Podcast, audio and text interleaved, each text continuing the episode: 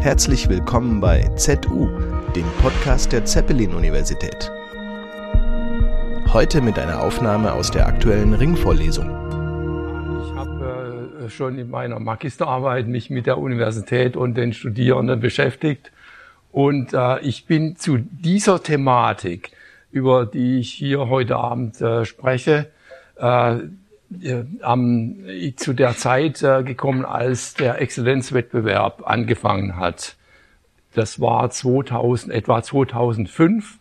Da gab es in Bayern schon so ein, äh, mal so ein Vorbereitungsrennen auf den äh, Exzellenzwettbewerb, der dann im Bund 2007 durchgeführt worden ist.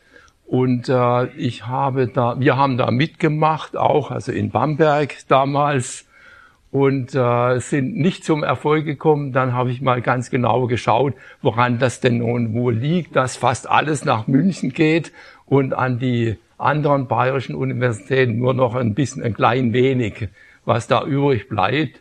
Und äh, äh diese, das war dann, da habe ich unserem damaligen äh, Präsidenten irgendwie einen Brief schreiben wollen, um ihm zu erklären, wie das so zustande kommt aus dem Brief ist dann ein Aufsatz geworden und dann eigentlich noch mehr und noch mehr. Und äh, dann habe ich 2007 dieses Buch über die akademische Elite äh, veröffentlicht äh, und äh, das war direkt zu der Exzellenzinitiative. Und da das irgendwie so eine, eine hohe Zeit äh, dieses Exzellenzwettbewerbs war, große Aufmerksamkeit dafür, äh, bin ich da auch mitten rein geraten mit allen möglichen Podiumsdiskussionen auch mit den Protagonisten, unter anderem auch dem, dem DFG-Präsidenten und äh, äh, hat dann ihren Bildungspolitiker und äh, all diese Leute, die da eben äh, mittendrin waren. Interessanterweise haben wir spontan von ehemaligen äh, DFG und äh, äh, und Wissenschaftsrat, Präsidenten äh, Zustimmung bekommen, die mir einen Brief geschrieben haben, wie, wie äh, genau ich das eigentlich analysiert habe. Das hat mir äh, Mut äh, gegeben, da weiterzumachen und ich habe da eben noch weiter publiziert, unter anderem dieses Buch, äh, was die Frau Vandenberg eben erwähnt hat über den akademischen Kapitalismus. Und also aus diesem Zusammenhang äh, resultiert auch das, was ich äh, heute vortrage. Ich habe äh, Folgendes vor. Äh, ich möchte mal einfach anfangen, also was denn so äh, die besten Voraussetzungen sind dafür, dass an Universitäten und anderen wissenschaftlichen Einrichtungen der Erkenntnisfortschritt vorangetrieben wird. Was sind denn, ist, ist denn das? Ja. Und äh, da fange ich mit Paul K. Feierabend an, äh, der äh, ja da interessant, äh, also interessante Gedanken dazu äh, entwickelt hat. Und dann komme ich äh, zu dem Thema Herrschaft der Zahlen oder alle Macht den Zahlen, nämlich die Metrifizierung der Qualitätssicherung in der Wissenschaft.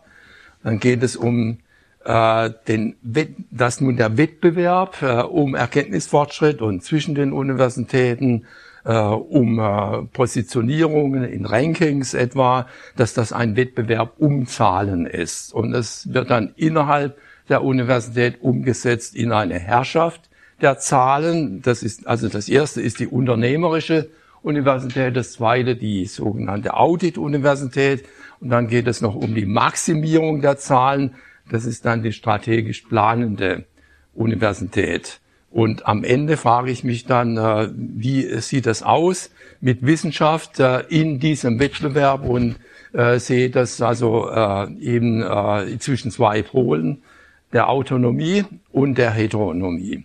Und am Ende können wir uns dann noch fragen, was, was eigentlich zu tun wäre. So, also Paul Feierabend, das ist, der, der ist ja bei Karl Popper äh, also nach seiner, seinem Studium, er hat ja von 1924 bis 1994 gelebt, war zu seiner Zeit äh, einer der führenden Wissenschaftsphilosophen und Wissenschaftstheoretiker, Erkenntnistheoretiker und er kommt aus der Schule des kritischen Rationalismus von äh, Karl Popper. Er hatte in Wien studiert und ist dann äh, so Anfang der 50er Jahre zu Popper äh, an die London School of Economics äh, gegangen und äh, ist äh, von Popper eben stark beeinflusst worden. Bei Karl Popper ging, ging es dann, ich äh, zufälligerweise in meinem Studium in Heidelberg äh, war auch so ein also eine Hochburg des äh, kritischen Rationalismus, des Properianismus.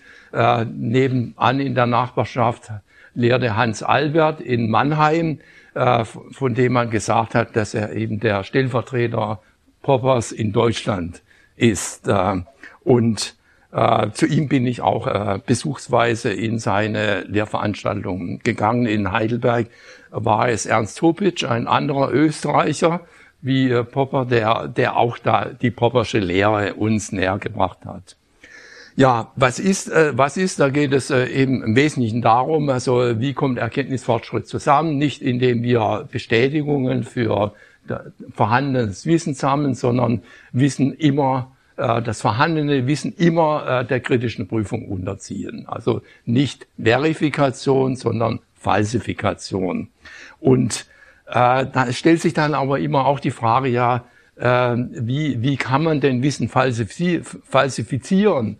Äh, da braucht man ja irgendwelche Verfahren dazu, Methoden und das beginnt eben schon damit äh, zu unterscheiden zwischen Aussagen, die sich falsifizieren lassen und solchen, die sich nicht falsifizieren lassen. Ja, und ähm, ein großer Teil alles Wissens, was so in der, im öffentlichen Diskurs verbreitet wird, äh, was wir behaupten, was äh, da, äh, da eben auch äh, eben äh, maßgebliche Einfluss ausübt, lässt sich nicht genau falsifizieren. Aber die, die Wissenschaft sollte sich in dieser Popperschen Sichtweise äh, von anderen Formen der Wissensgenerierung und Verbreitung dadurch unterscheiden, dass alles Wissen äh, überhaupt überprüfbar, falsifizierbar ist und das äh, bedeutet, strenge Maßstäbe anzulegen, ähm, Objektivität, Validität, äh, Reliabilität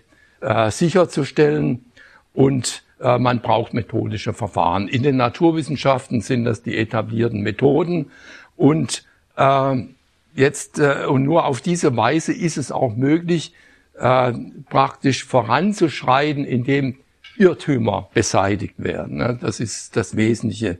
Beseitigen von Irrtümern. Und dann nähert man sich der Wahrheit an. Äh, und dadurch ist kumulativer Erkenntnisfortschritt möglich.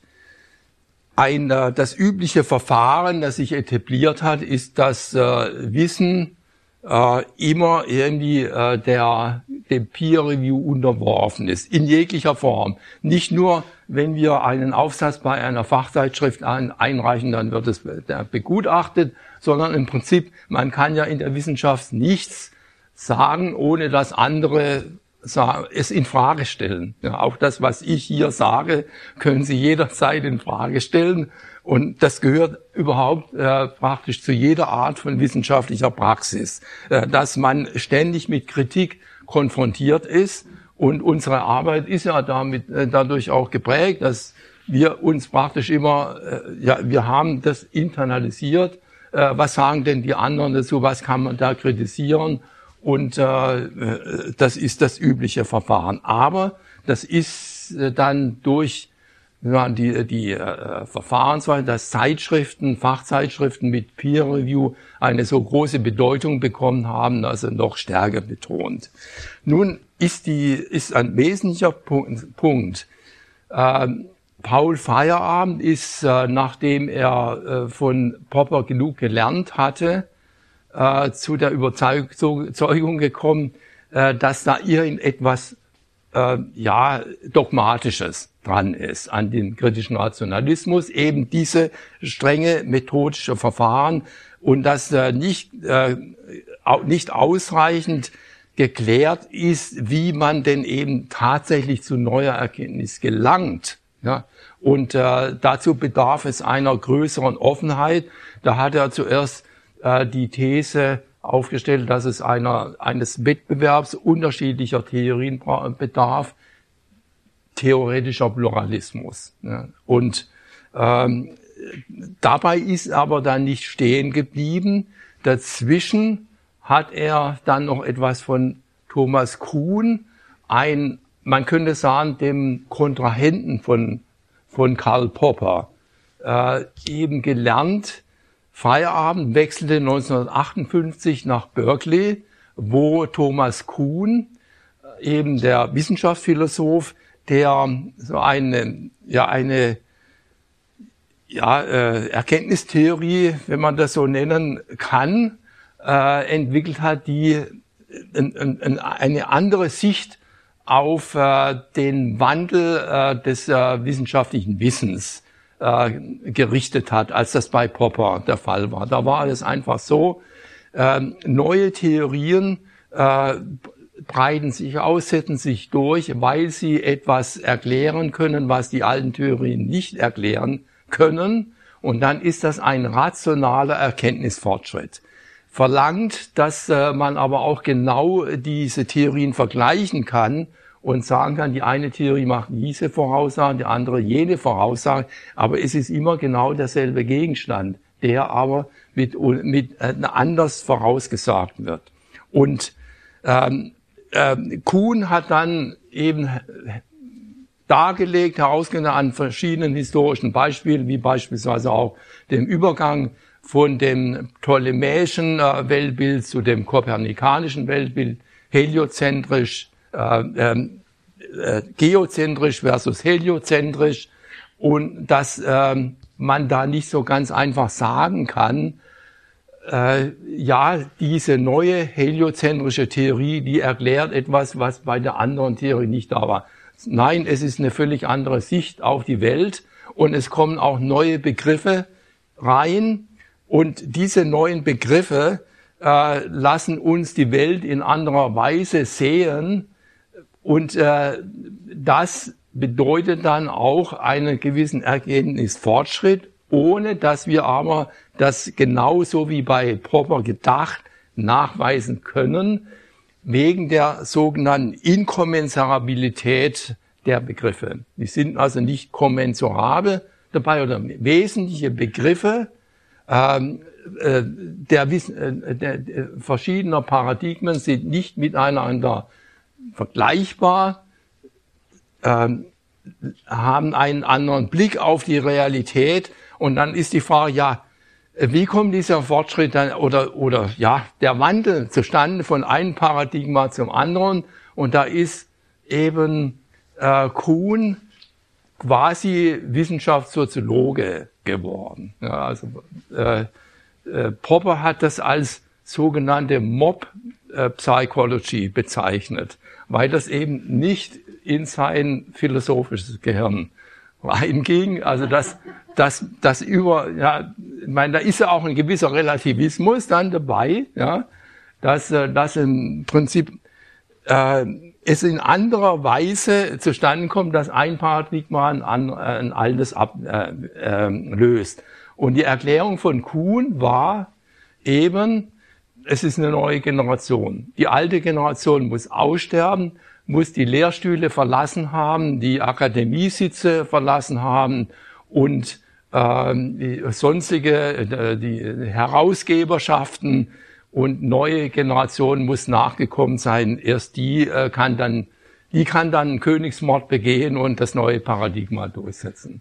Und das ist, ist eine eher, eher eine soziologische Erklärung, also wie sind die Machtverhältnisse. Und äh, durch Veränderung der Machtverhältnisse setzt sich dann auch ein neues Paradigma durch. Und äh, das lenkt auch den Blick darauf, also dass die Herrschaft eines Paradigmas natürlich maßgeblich bestimmt wird durch äh, ja die äh, Leute, die eben die herrschenden Positionen im Wissenschaftsbetrieb einnehmen, in den Akademien sitzen, in, im Zentrum versus Peripherie. Und das hat Feierabend aufgegriffen und hat dann die These vom äh, äh, auch Methodo methodologischen Pluralismus äh, eben vertreten. Nicht nur theoretischer Pluralismus, sondern auch Methodo methodologischer Pluralismus. Mit neuen Methoden können wir auch neue ja, äh, die, äh, Dinge, äh, Gegenstände sehen und, äh, und äh, unser Wissen noch weiterentwickeln. Und äh, deswegen hat er 1970 äh, quasi einen revolutionären Aussatz Essay veröffentlicht, Against Method. Und äh, es ging um eine anarchistische äh, Theorie der Erkenntnis. Ja. Das war sein Plädoyer. Und äh, er sagte eben, um, das, um Fortschritt zu erzielen, bedarf es ähm, viel Kreativität. Äh, es muss Neues geschaffen werden. Und äh, der übliche das Übliche, was äh, Kuhn als Normalwissenschaft bezeichnet hat, äh, das führt uns nicht äh, zu wirklich neuer Erkenntnis, sondern das ist immer nur das Lösen einzelner kleiner Rätsel. Das heißt, ein herrschendes Paradigma ist da und äh, es äh, entstehen alle möglichen äh, Ungereimtheiten, äh, irgendwelche Experimente, die nicht zu den Ergebnissen führen, die vorausgesagt wurden. Das sind dann die sogenannten Anomalien. Und äh, damit sind äh, die Wissenschaftler in der Phase der Normalwissenschaft beschäftigt. Und nur eben äh, dann, wenn es einen Generationenwechsel gibt, ist äh, eben also die Tür offen, um was ganz Neues äh, zu machen und äh, eben halt die Grenzen der Normalwissenschaft äh, zu überschreiten. Und dann kommt es zum paradigmatischen Wandel. Und äh, Feierabend hat das aufgegriffen und hat gesagt, ja, äh, es, warum sollen wir da Generationenwandel, sagen wir mal 25 Jahre, immer abwarten, um zu neuen äh, Ufern zu gelangen in, in der Erkenntnis, äh, sondern man kann das beschleunigen, indem man eben mehr zulässt und ähm, ja äh, eben methodologischen Pluralismus äh, äh, propagieren. Dann ist natürlich die Frage, was sind denn die sozialen Grundlagen dafür. Damit hat er sich dann weniger beschäftigt. Er hat das einfach nur, hat ein Plädoyer dafür gehalten. Soziale Grundlagen wäre beispielsweise, dass es, dass es genug Gegenkräfte gegen Zentrum-Peripherie-Differenzierung gibt. Und das gesamte Wissenschaftssystem ist dadurch aber geprägt. Das Zentrum ist bei den amerikanischen Elite-Universitäten und der Rest der Welt ist darum herum äh, gruppiert und äh, alles, was neues Wissen ist, kommt von dort, aber eben halt in einem äh, äh, im Rahmen bestimmter Paradigmen, die dort eben äh, herrschen. Es muss äh, ge genügend Gegenpole geben. Also äh, eine multipolare Wissenschaftswelt ist äh, immer kreativer als eine unipolare. Das, darauf werde ich auch nochmal zurückkommen. Äh, Gut. So, die, jetzt sind wir bei der, dem Punkt, äh, dass Kreativität eine zentrale Rolle spielt, äh, um äh, neue Erkenntnis zu generieren. Und was sind denn die sozialen Grundlagen von Kreativität oder was, worin äußert sich das zuerst mal? Sind neue Entdeckungen, neue theoretische Sichtweisen, neue Methoden, neue Instrumente, Durchbrüche, äh, in den Naturwissenschaften äh, ist das so, aber auch in den Geistes- und Sozialwissenschaften, da sind es oft einfach neue Perspektiven auf die Realität, wie man das vorher nicht gesehen hat und dadurch äh, kommt man eben auch zu neuen Erkenntnissen. Jetzt gibt es in der ähm, historischen Betrachtung oder grundsätzlich die Frage ja so, wie, wie, wie kann gewährleistet werden, dass ähm, alle möglichen Quellen ähm, angezapft werden können, um zu neuer Erkenntnis zu gelangen. Dazu bedarf es zunächst mal der Autonomie, dass äh, es keine Steuerung äh, wissenschaftlicher Arbeit von außen äh, gibt, dann aber auch einer idealen Sprechsituation im Sinne von Habermas, offener Wettbewerb, keine Monopole, keine Oligopole, Pluralismus von Standorten, von Publikationsorganen und Paradigmen. Wenn wir da schon mal an äh, so etwas wie den Journal Impact Faktor denken, dann gibt es da schon ein Monopol. Also den, die, die, äh, die Impact-stärksten äh, Fachzeitschriften, die bestimmen eben das, was das herrschende Wissen ist.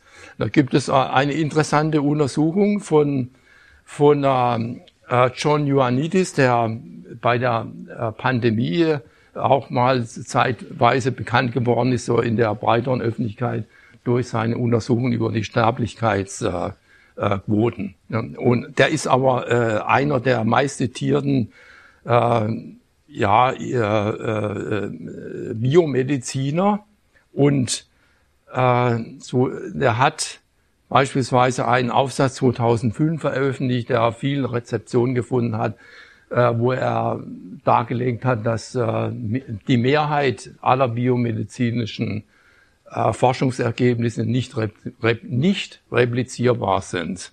Also das heißt, äh, eben es offen ist, was da nun wirklich wahr ist. Und er hat mit äh, zwei anderen Autoren zusammen, das ist Young Ioannidis und ein weiterer, 2008 einen Aufsatz über das Oligopol der zentralen Fachzeitschriften veröffentlicht, wo er eben sagt, es gibt da in der Regel eine hohe Kontinuität äh, der Herausgeber und auch ihrer, äh, Lokali ihrer, ihrer äh, Beheimatung an bestimmten führenden Universitäten. Und äh, die, diese impactstärksten Fachzeitschriften äh, ziehen so viele Einreichungen an, dass sie extrem selektiv sein können. Zwei Prozent aller eingereichten Artikel veröffentlicht werden. Dann könnte man natürlich annehmen, ja, da, da kommt da auch wirklich nur das heraus, was die höchsten Standards erfüllt.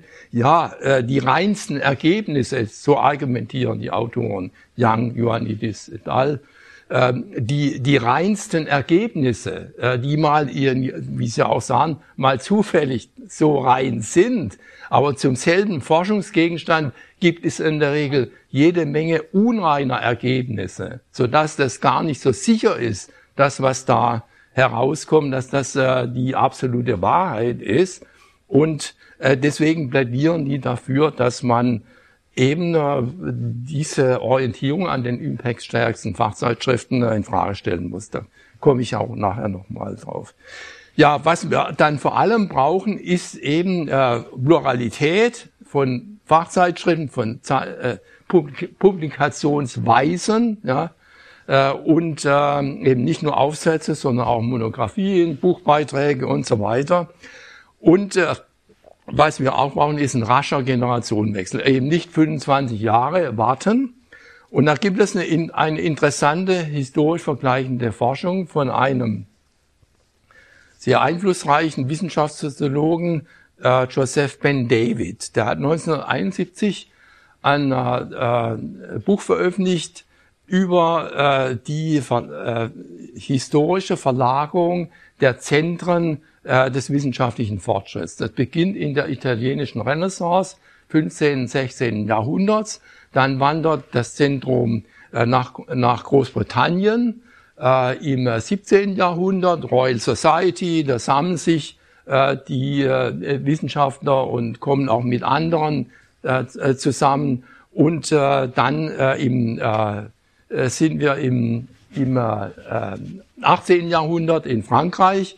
Akademie des Sciences äh, ist dann ein Zentrum und äh, schließlich im 19. Jahrhundert kommt die Berliner Universitätsgründung äh, von Wilhelm von Humboldt 1810 und äh, da haben wir dann äh, in Deutschland äh, für ein Jahrhundert das Zentrum des wissenschaftlichen Fortschritts, speziell eben in den Naturwissenschaften. Und äh, da ist die Integration von Forschung und Lehre, wie er darlegt, die Erfindung, die es, äh, was es eben vorher nicht in die, diesem Maße gegeben hat. Und die Institutionalisierung von beides an einem Ort. Ja. Und ähm, dann verlagerte sich das Zentrum in die USA im 20. Jahrhundert in, das ist ganz interessant, äh, in, in, so in der zweiten Hälfte des 19. Jahrhunderts äh, sind äh, immer mehr amerikanische Wissenschaftler, Professoren, Professoren nach Deutschland gekommen und haben sich die, das Universitätsleben, die Forschung dort angeschaut und haben diese Idee der Integration von Forschung und Lehre in die USA mit rübergenommen wieder und haben das dort äh, in einer neuen Form institutionalisiert, nämlich in dem sogenannten Graduiertenstudium. Äh, das ist also Studium äh, nach der ersten Studienphase, das Promotionsstudium. Und das ist eben dann dort etabliert worden und, und da ist eben nach wie vor bis heute Forschung und, und Lehre eng miteinander verzahnt. Die, es, es, dazu kommt auch noch, kommen noch zwei weitere Aspekte, was hier äh, erwähnt, Lehrstuhl versus Department. Äh, das, äh, das ist dann eine Neuerung äh, in den USA geworden, dass man äh, größere Departments gebildet hat mit mehr Professorenstellen, die meistens gar keine Grundausstattung an Mitarbeitern haben, sondern wenn sie welche haben wollen, müssen sie das einwerben. Aber äh, das ganz Wesentliche ist, dass, äh, ich sage jetzt mal so ein Fachbereich äh, für Soziologie könnte in Deutschland sechs Professorenstellen haben und dann nochmal, jeder hat dann zwei, mindestens zwei Mitarbeiter. Das sind dann sechs plus zwölf, haben wir 18 können dann noch ein paar Drittmittelmitarbeiter dazu kommen, können wir leicht auf 30 äh, Wissenschaftlerinnen und Wissenschaftler kommen, die an einem Soziologie-Fachbereich tätig sind. Und in den USA sind das 30 Professoren, äh, Junior Faculty und Senior Faculty. Und das Wesentliche nach der Argumentation von, von äh, Ben David ist, äh, die sind früher Selbstständige. Sie erforschen nicht unter der Anleitung eines Lehrstuhlinhabers, einer Lehrstuhlinhaberin, sondern Sie haben ihr eigenes Forschungsprogramm und äh, das ermöglicht es den früheren Generationenwechsel. Ja, sie können neue Ideen entwickeln und äh, sind äh, nicht mehr abhängig von der Anleitung eines äh, Lehrstuhlinhabers oder einer Lehrstuhlinhaberin. Und das Dritte, was ich jetzt hier äh, nicht auf der Folie habe, ist äh, noch, aber auch noch wesentlich.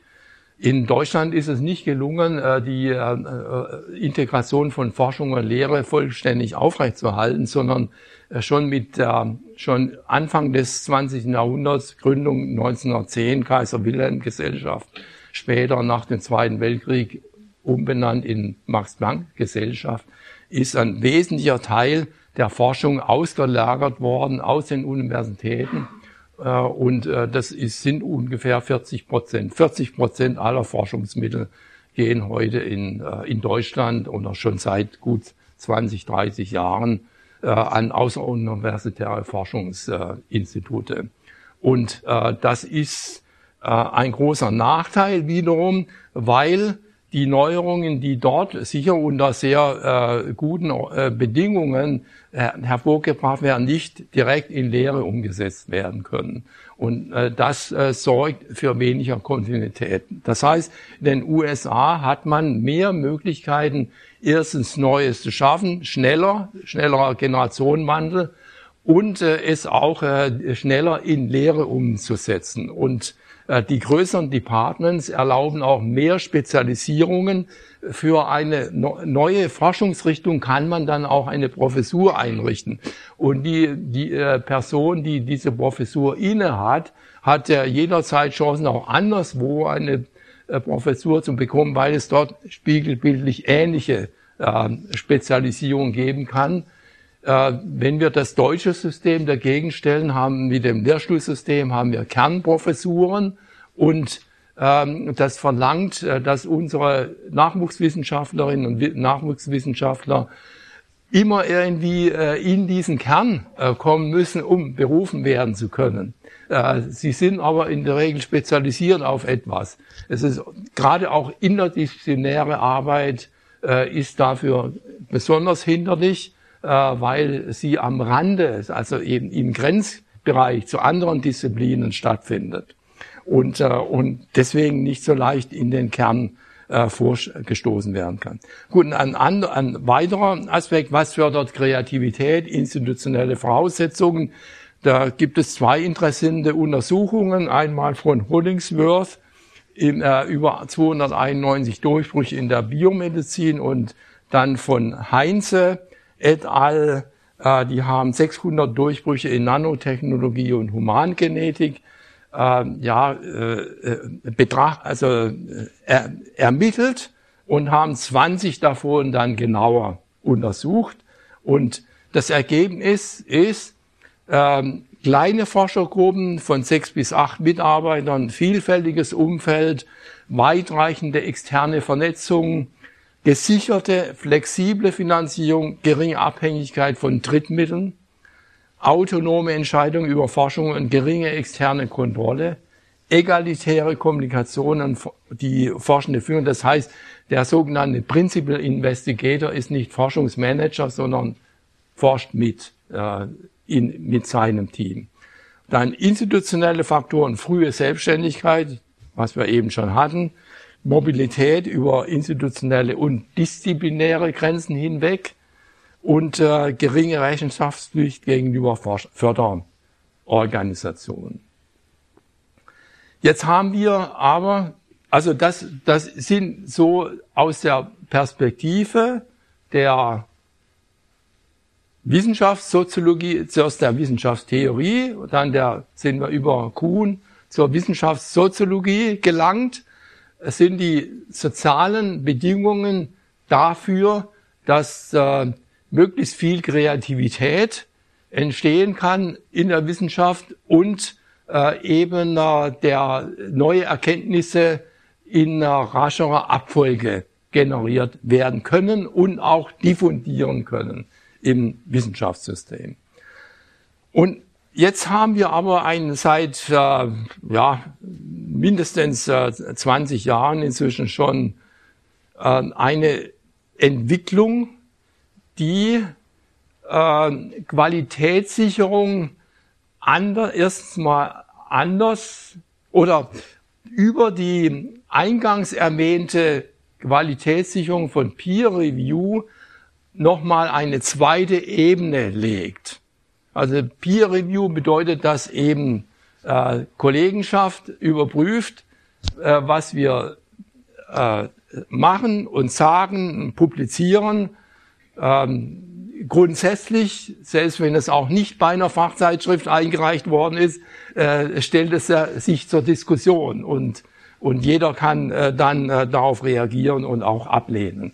Und darüber wird es in zunehmendem Maße eine Qualitätssicherung äh, gelegt, die von außen kommt, also die nur von außen auf den wissenschaftlichen Betrieb schaut und das geschieht über die Rankings im Wesentlichen und äh, Öffentlichkeit, Politik, Medien sind äh, eben mehr und mehr interessiert daran, was an den Universitäten geschieht. Also natürlich kann man ähm, das, das hängt mit äh, New Public Management zusammen.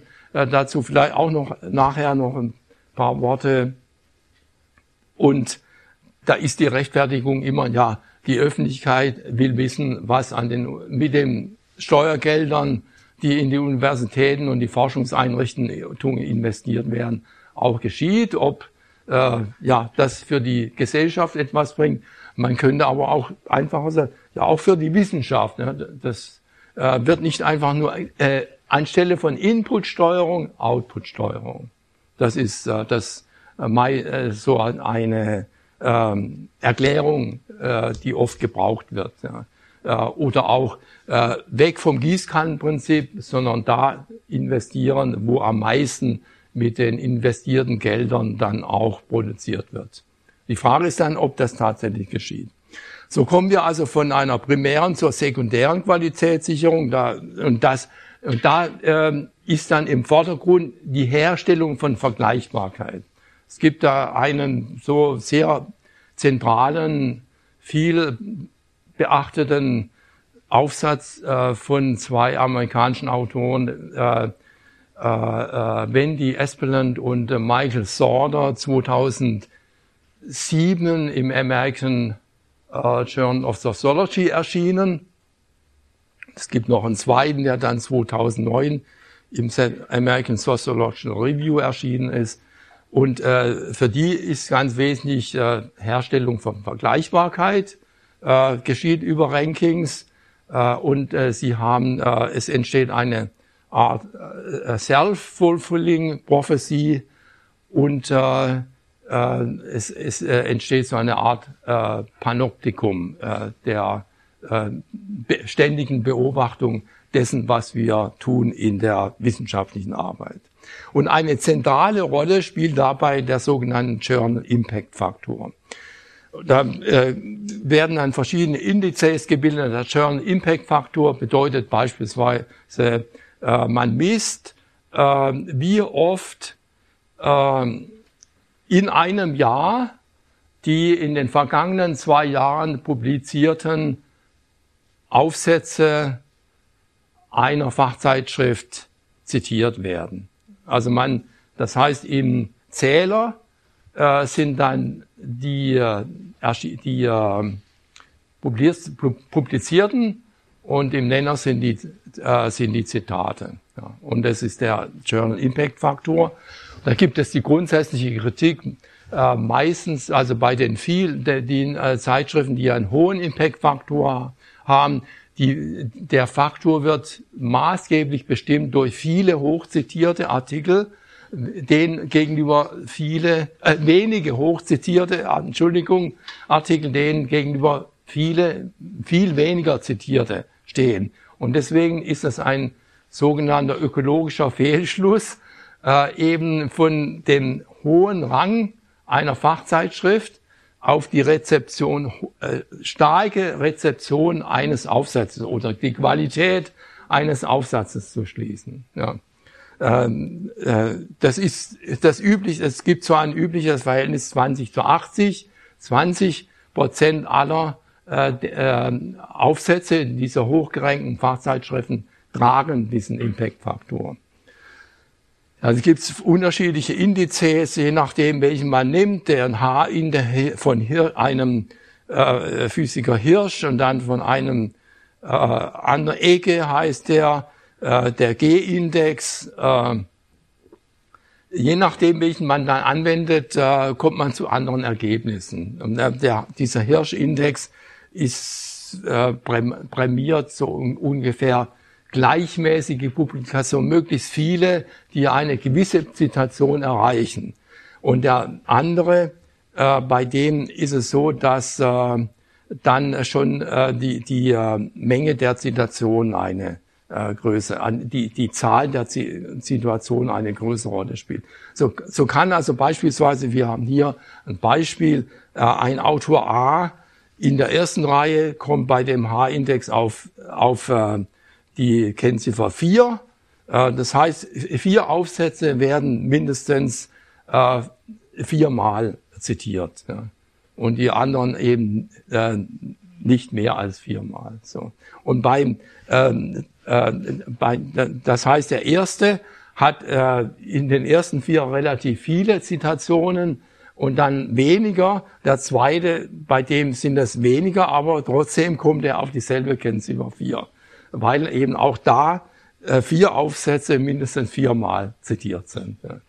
Und bei, bei dem G ist ein bisschen, da wird das Quadrat äh, genommen und da hat also beispielsweise, da hat dann der erste äh, 216 und äh, 10 mal 10 sind 100, da ist man halt innerhalb dieser Zahl von 16, also äh, 216. Und der zweite hat dann nur 7, 7 mal 7 äh, gibt dann 49. Also das ist ein beliebiges Zahlenspiel. Es gibt da auch andere Indizes wie Google Scholar kennt man. Also das ist, gibt das I10 oder auch einfach die totalen Publikationen. Ähm, jetzt ist die Frage ja, was, wie kommen denn überhaupt Zitationen zustande? Äh, ja, äh, naiv würde man sagen, je besser ein Artikel ist oder eine Monographie, umso häufiger zitiert. So ein, also soziologisch ist das naiv äh, sondern es gibt eben halt wesentliche soziale Faktoren. Zuerst mal natürlich gut ein Durchbruch, Beitrags äh, oder versus Beitrag zum vorhandenen Wissen, aber ein Durchbruch muss zuerst mal anerkannt werden. Ja, das dauert oft eine lange Zeit äh, und äh, äh, äh, es, es, es, das kann sogar äh, Jahre dauern, bis etwas neu ausgegraben wird. Ja, das kann man also nicht direkt sehen. Aber immerhin äh, gibt es dann eben solche Durchbrüche, die mal anerkannt sind und dann gehen da extrem viele äh, Zitationen hin. In den ähm, Geistes- und Sozialwissenschaften ist das ein bisschen anders, ein originelles Werk, das irgendwie die Sicht auf die Welt ändert oder irgendwie etwas anstößt, Forschung anstößt. In der Soziologie äh, ist das auch äh, ganz gut nachvollziehbar. Etwa äh, mein, äh, die amerikanische Soziologie dominiert, dominiert sehr stark. Da kann man genau sehen, dass äh, bestimmte Autoren, die äh, irgendwie ein neues Forschungsgebiet geschaffen haben, mit nur einem Aufsatz, äh, das zieht dann alles andere nach und der Ausgangstext, egal wie gut er in sich ist, er hat etwas angestoßen und wird dann immer wieder zitiert. Das ist äh, in, in meinem Seminar zur Handlungstheorie habe ich dann manchmal solche Texte. Beispielsweise zu Netzwerkanalyse, Sozialkapital gibt es mal einen Text von, von uh, Mark Granovetter über the strength of weak ties in der Netzwerkanalyse. Jeder, der irgendetwas über Netzwerke macht, muss den zitieren. Der ist um die 50.000 Mal zitiert. Ja. Aber der, dieser Mark Granovetter hat außerdem noch ein paar anderes publiziert, aber sonst nichts allzu viel. Ja. Und äh, also das, das, äh, das sind Durchbrüche. Also dies dann auch in äh, Sozialwissenschaften, in den Geisteswissenschaften sind das eben Autoren, die irgendwann mal eine Berühmtheit mit irgendeinem bestimmten Ansatz äh, erreichen und dann ist es gewissermaßen ein Muss, sie auch zu zitieren. Und da gibt es die Differenzierung, also wie in den Naturwissenschaften zwischen äh, Normalwissenschaften und Paradigmenwandel gibt es auch und, und die, äh, die, denen, die ein Paradigma geschaffen haben und den Rätsellösern gibt es in den Geisteswissenschaften die Autoren und die Kommentatoren. Ja. Der Kommentar äh, ist dann, also beispielsweise in der Philosophie kann man äh, seit äh, äh, gewissen Mal seit dem 19. Jahrhundert nach Kant äh, Karriere machen, indem man Kant-Spezialist wird. Und das, äh, das heißt, ein großer Teil der Philosophie besteht aus Kommentaren zu den Klassikern. Äh, ja, was sind sekundäre äh, äh, äh, Faktoren? Ähm, da macht es einen Unterschied, ob es eine kollaborative oder singuläre Forschung ist. Ne? Äh, Theorie beispielsweise im Bereich Geist- und Sozialwissenschaften ist eher eine singuläre Arbeit und äh, da kann man eben entsprechend beobachten, äh, ist, da gibt's dann die Differenzierung eben äh, äh, Autor, Kommentator. Kommentatoren werden viel weniger zitiert. Ja. Jetzt äh, im Bereich der empirischen Sozialforschung hat man äh, viel kollaborative Forschung äh, große äh, Datenbanken, äh, äh, dann auch Daten, die immer wieder neu erhoben werden, sozioökonomisches Panel beispielsweise, Leute, die Forscher, die da arbeiten, damit arbeiten, die sind meistens untereinander vernetzt. Die, die Zahl der Autoren wird immer größer.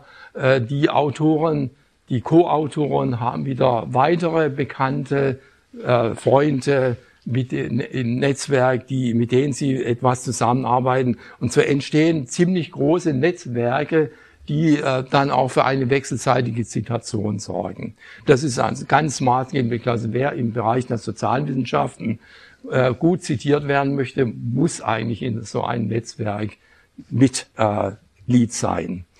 Ähm, ja, dann sekundäre Faktoren der symbolischen Macht. Natürlich es gibt zentrale, periphere Positionen. Äh, ich hatte vorhin die Zeitschriften genannt äh, und äh, dann gibt es natürlich Standorte, die Elite-Universitäten in den USA, heraus weltweit und aber auch in allen anderen nationalen Wissenschaftssystemen gibt es mehr oder weniger herausgehobene Universitäten und andere Forschungseinrichtungen. Und da gibt es da wirkt der sogenannte Matthäus-Effekt. Also wer hat, dem wird gegeben nach dem Matthäus-Evangelium. Äh, ja, jetzt gibt es überwältigende Kritik an der quantitativen Messung von wissenschaftlicher Forschung.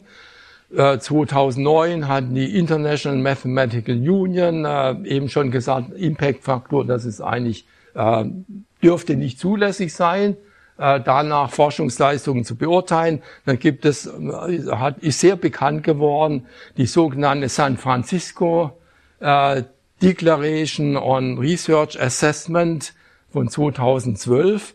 Ich habe da gerade kürzlich äh, nochmal nachgeschaut. Das, äh, die wurde inzwischen von 21.440 Personen und 3.089 Institutionen in 165 Ländern äh, eben unterzeichnet. Also es gibt einen breiten Konsens darüber, dass äh, eigentlich die Metrifizierung äh, der Evaluation wissenschaftlicher Forschung äh, kontraproduktiv ist äh, für die Entwicklung der Wissenschaft, aber trotzdem geschieht es. Äh, die Probleme sind äh, eben Selektivität, Reaktivität, Normalisierung, kontraproduktive Anreize, Selektivität, das heißt, es werden bestimmte Publikationsarten und Forschungsweisen prämiert und andere eben nicht. Und Reaktivität, alle orientieren sich daran. Und äh, das heißt, äh, die Forschung geht dann genau in die Richtung, äh, was dann die bevorzugten Indikatoren sind. Und äh, das, das beschränkt die Möglichkeit, zu neuen zu gelangen. Nochmal methodologischer Pluralismus. Es findet eine Normalisierung der wissenschaftlichen Praxis statt und äh, das heißt, eben es gibt äh, große Widerstände gegen einen Wandel in der Wissenschaft. Und das sind kontraproduktive Anreize. Woran liegt das? Es gibt äh, paradoxe Ausbreitung internationaler Recht, äh, Rankings, äh, erscheinen als nicht interessierte kulturelle andere. Ich, ich kann das leider nicht alles jetzt mehr so ausführen. Ich glaube, ich bin schon ziemlich weit vorangeschritten in der Zeit. Ähm, auch da, da haben wir in der Soziologie Neo-Institutionalismus als Ansatz. Das, äh, das heißt, äh, diese Rankings erscheinen als objektiv und äh, es orientieren sich alle daran und dann stellen sich auch alle darauf ein. Ein Hintergrund ist die Ökonomie der Ökonomik, Public Choice Economics, Principal Agent Theory und New Public Management. Was heißt das? Äh, die, also Universitäten sind äh, entweder öffentliche Reich, äh, Einrichtungen oder private Institutionen, äh, aber als private Institutionen stehen sie auch äh, unter öffentlicher Aufsicht. Äh, sehen wir hier, dass demnächst der Wissenschaftsrat hier antanzt und äh, eben die Öffentlichkeit vertritt, die Wissenschaftsöffentlichkeit. Und ähm, das, das äh, da sagt dann eben äh, diese Public Choice Economics, Umsetzung in New Public Management. Diese ganzen öffentlichen Einrichtungen haben das Problem, sie sind nicht dem Wettbewerb ausgesetzt, wie das bei ökonomischen Märkten der Fall ist. Und äh, deswegen besteht immer die Gefahr äh, des Moral Hazard. Das heißt, dass wir alle jetzt beispielsweise auch in der Universität äh, ja nur in die eigene Tasche wirtschaften, uns ein gutes Leben machen, äh, für unsere Zwecke kreativ sind, aber ansonsten niemand etwas davon hat. Angeblich, ja. Das, ähm, gut, äh, das äh, schließt eben an die typische Kritik an öffentlichen Institutionen, an Bürokratien an, äh, typisches Bild vom Beamten, der absolut abgesichert ist und egal, ob er nun produktiv ist oder nicht produktiv ist, seine Stelle hat oder ihre Stelle hat. Und, und dieses Bild ist eben auch auf Universitäten und Schulen übertragen worden. Ausgangspunkt äh, etwa 1980er Jahre in Großbritannien mit der Revolution von Margaret Thatcher, die auch tatsächlich Berater aus der Public Choice Theorie hatte und äh, dann wurde es maßgeblich in New Public Management umgesetzt, hat dann auch äh, neben den Schulen die Universitäten erfasst. An den Universitäten wurde äh, eingerichtet das sogenannte Research äh, Assessment Exercise, was ein umfassendes Bewertungsverfahren ist, alle vier bis sechs Jahre. Äh, und äh, aufgrund dieses Bewertungsverfahrens, alle Universitäten sind dem unterworfen, werden dann die Forschungsmittel verteilt. Und äh, ja, die, dazu braucht man auch diese Vergleichbarkeit wieder äh, äh, und, und äh, Indikatoren, das ist die Funktionalität quantitativer Indikatoren für diese Beobachtung von außen. Äh, die, äh, und es entsteht dann so eine Art akademische Champions League, Überlagerung des individuellen Wettbewerbs zwischen Forscherinnen und Forschern und ihren Teams durch den institutionellen Wettbewerb zwischen Forschungseinrichtungen. Und das, jetzt komme ich, äh, ich versuche das jetzt noch mal noch kurz zu fassen. Wie viel Zeit habe hab ich denn überhaupt noch? Ähm, noch so 15 Minuten. Ja, ja, gut, das ist, äh, jetzt, jetzt äh, komme ich eben zu dem, wie, wie das dann sich äußert im Wettbewerb zwischen Universen, Wettbewerb um Zahlen, Herrschaft der Zahlen und Maximierung der Zahlen. Äh, wir haben also diesen Wettbewerb um Zahlen äh, zwischen sogenannten unternehmerischen Universitäten. Also das ist ja auch so ein äh, Schlagwort geworden. Da gab es einen, einen äh, Wissenschaftsforscher, Burton Clark, der 1998 ein Buch über die Entrepreneurial University veröffentlicht hat. Und da hat er äh, exemplarisch äh, britische und, äh, und niederländische Universitäten untersucht und äh, eben deren Erfolge. Es waren alles äh, eher kleinere Universitäten im Verhältnis zu den ganz großen. Und äh, also Vorzeigeuniversität beispielsweise Warwick und, äh, und Twente. Äh, und er hat also dann, er hat sich dafür interessiert, ja, was haben die denn so gut gemacht, dass sie so erfolgreich sind im Wettbewerb mit anderen Universitäten. Und ähm, ganz maßgeblich war sein Ergebnis ja, sie haben eine unternehmerische Führung und ähm, sie äh, haben mit dieser unternehmerischen Führung eben es zustande gebracht, eben mehr äh, Ressourcen zu generieren als andere, also indem sie eben äh, Sponsoren gewonnen haben, dass sie äh, Forschungsmittel äh, in Wettbewerbsverfahren mehr ähm, eingeworben haben, dass sie auch Ausgründungen vorgenommen haben, aus denen dann Mittel wiederum in äh, den Kern des Universitätsgeschäftes äh, geflossen sind und äh, das hat sie eben stark gemacht.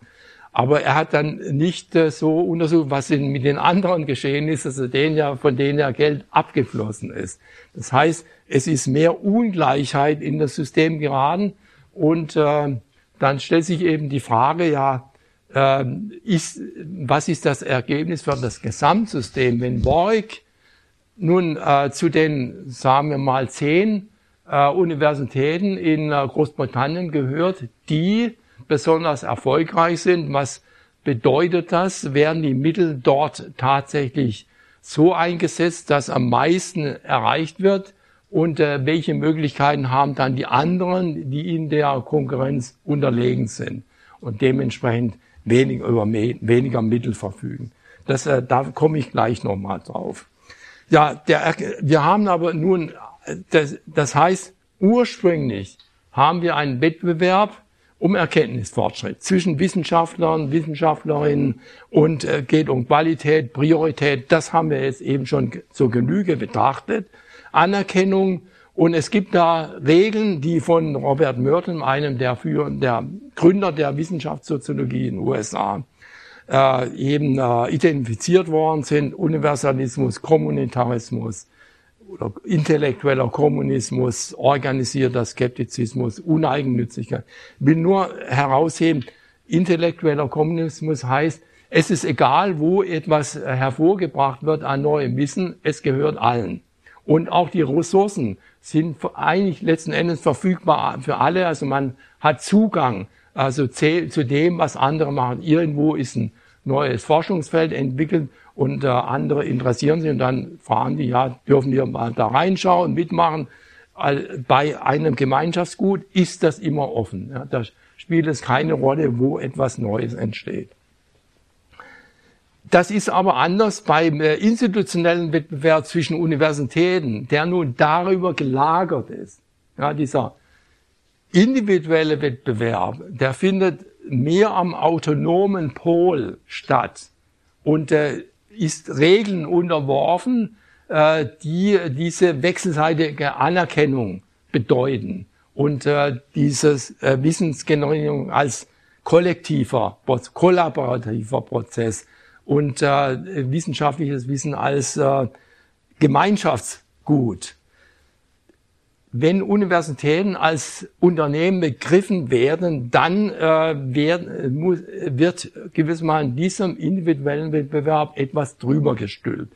Das ist dieser institutionelle Wettbewerb, der geht um Wettbewerbsvorteile, am besten Monopolrennen. Man hat irgendwie beispielsweise ein, ein Forschungsprogramm, das so dominant ist, dass andere eben niemals mitkommen können. Und dann generiert man da schon viel mehr Aufmerksamkeit dafür. Und äh, das heißt, dominante Standorte bekommen schon mal von vornherein mehr Zitate als andere. Und äh, damit können sie dann wieder mehr generieren. Und so gibt es praktisch so ein, eine zirkuläre Akkumulation von ökonomischem und symbolischem Kapital. Das heißt, also Forschungsgelder, mit denen dann etwas Großes gemacht wird, Aufmerksamkeit und äh, Anerkennung, äh, Zitationen, symbolisches Kapital, Preise, Einladungen und so weiter.